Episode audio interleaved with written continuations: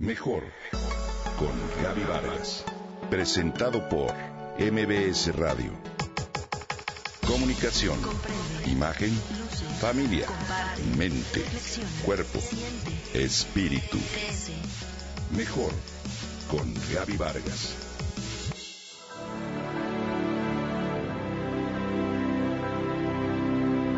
A mí no me va a pasar. El tema no es ni agradable ni fácil de abordar. De hecho, nadie habla de esto, incluso ni con su mejor amigo. Es una cuestión penosa e incómoda, pero más común de lo que nos imaginamos. Bueno, incluso hay personas que ni con su médico lo consultan. Mi intención es evitarte que algún día digas, es que no sabía, es que si alguien me lo hubiera dicho o si hubiera sabido, es muy difícil encontrar a alguien que acepte o confiese que tiene o tuvo una enfermedad de transmisión sexual o ETS. Incluso dudo que haya, con excepción del SIDA, terapias de grupo por tener virus de papiloma humano, condilomas, clamidia, herpes, hepatitis B, sífilis, gonorrea y otras. Padecer alguna de estas enfermedades por lo general es un sufrimiento que se enfrenta a solas.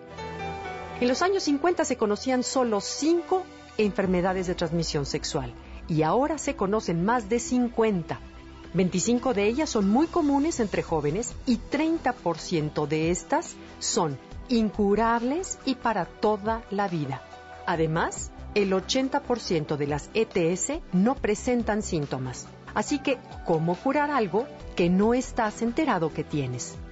De acuerdo con estudios, en Estados Unidos, en las próximas 24 horas, 12.000 adolescentes contraerán una enfermedad de transmisión sexual, es decir, cada 8 segundos un adolescente se infecta. 4 millones de jóvenes infectados al año. Lo malo es que aquí, con excepción del SIDA, no se lleva ningún control sobre el número de personas que padecen estas enfermedades. ¿Sabías, por ejemplo, que también hoy en día cada vez mueren más mujeres debido a cáncer cervical causado por infecciones del virus de papiloma humano que de SIDA? Que es cuatro veces más probable que contraigas una ETS a que te embaraces? ¿Has pensado hacerte una prueba de enfermedades de transmisión sexual? ¿Has tenido relaciones sexuales con alguien que a su vez las haya tenido con alguien más? Si la respuesta es sí, hazte una prueba de ETS se recomienda que si estás sexualmente activo o activa en una relación no monogámica, te hagas una prueba por lo menos cada seis meses. Sobre todo, quítate de la mente estas frases ilusorias y falsas que con frecuencia escuchamos. A mí no me va a pasar. Si no tengo síntomas es que no estoy enfermo de nada. Sin penetración no existe riesgo.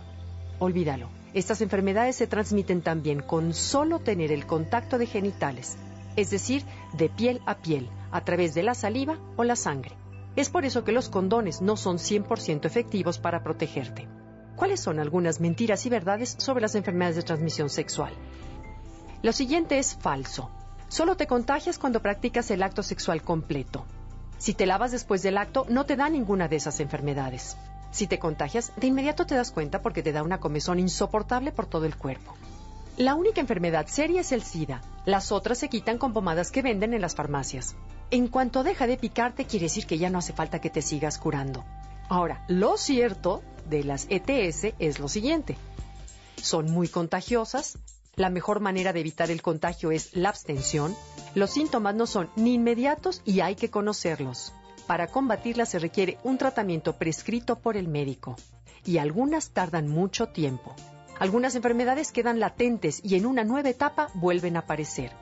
De no atenderse muchas de ellas pueden ser causa de muerte.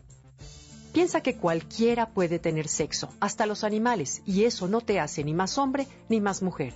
En cambio, la firmeza, la integridad, el respeto a ti mismo y a los demás sí te convierten en una mejor persona.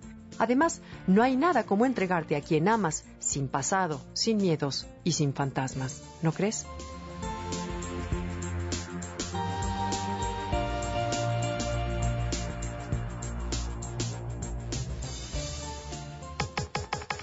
Comenta y comparte a través de Twitter.